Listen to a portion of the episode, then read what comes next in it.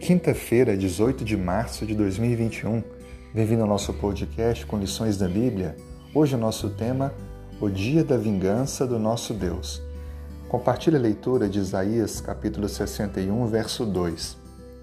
E apregoar o ano aceitável do Senhor e o dia da vingança do nosso Deus, e consolar todos os que choram.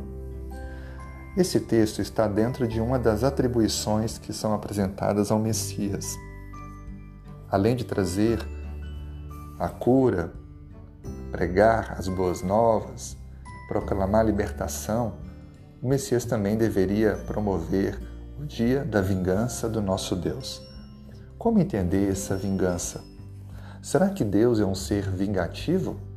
Irado? Em meio a tantas coisas maravilhosas que o Messias deve fazer ou devia fazer, está relatado então também o dia da vingança de Deus. Por que isso está mencionado aqui? É porque faz parte da sua libertação e restauração do pecado a execução de um juízo, a execução da vingança. E isso ocorrerá na volta de Cristo. Aqueles que rejeitarem insistentemente a oferta da graça de Deus receberão a sua justa punição.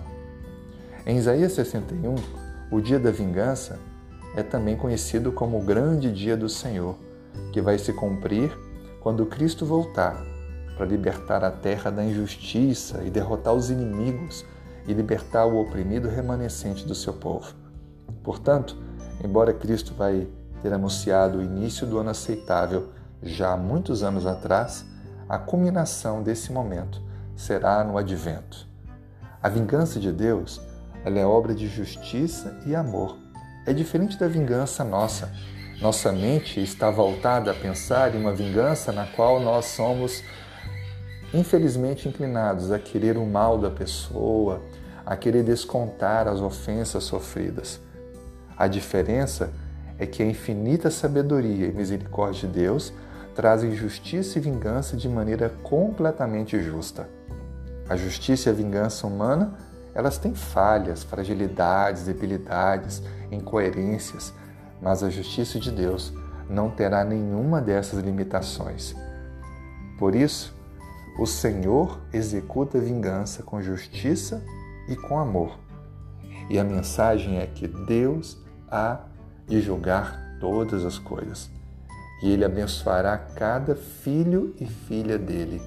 Por isso, se você tem sofrido, se você tem sido injustiçado, injustiçada, confie em Deus. Não busque a justiça com as suas próprias mãos. Ore, coloque diante de Deus a situação. Peça a Deus que tenha misericórdia da pessoa ou das pessoas que estão lhe ferindo, lhe magoando, lhe atacando. E assim, se elas não se arrependerem, saiba que no momento certo, quando Cristo voltar, elas receberão a justiça que vem do alto. Assim sendo, vivamos, vivamos com esperança, confiando no poder e na graça divina. Que Deus te abençoe. Tenha um ótimo dia.